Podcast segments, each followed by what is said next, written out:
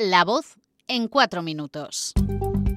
El mismo día que el decreto energético pasa la prueba en el Congreso y sale adelante con el apoyo de los socios de investidura, se conoce, por los datos de Nagas, que el consumo de gas, ese mismo que se pretende reducir y la razón de ser del compromiso con Bruselas, ha aumentado un 4%. Y aunque todavía le queden días al verano y sea viernes, también hoy puede ser un buen día para empezar a pensar en la vuelta a la rutina.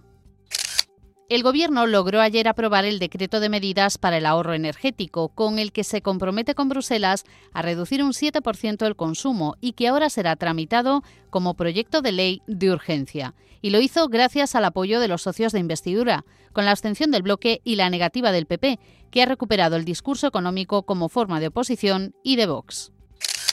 No se repitieron las colas del miércoles, primer día para conseguir el abono multiviaje, con el que los usuarios recurrentes podrán viajar gratis en tren hasta diciembre, y que terminó con un balance de 92.000 títulos vendidos, y que no se agotarán, por cierto.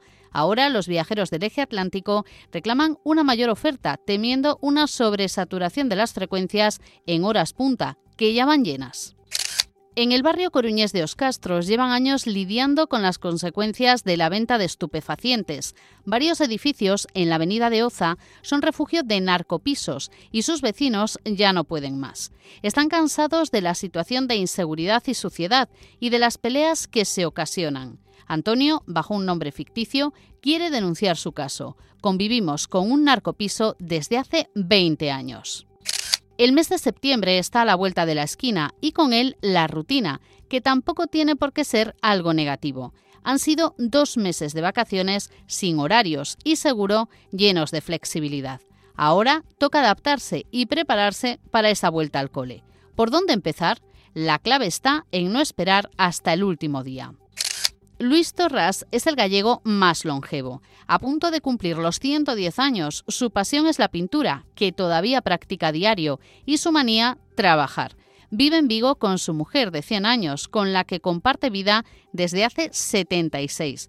Ellos mismos hacen su comida y las tareas del hogar.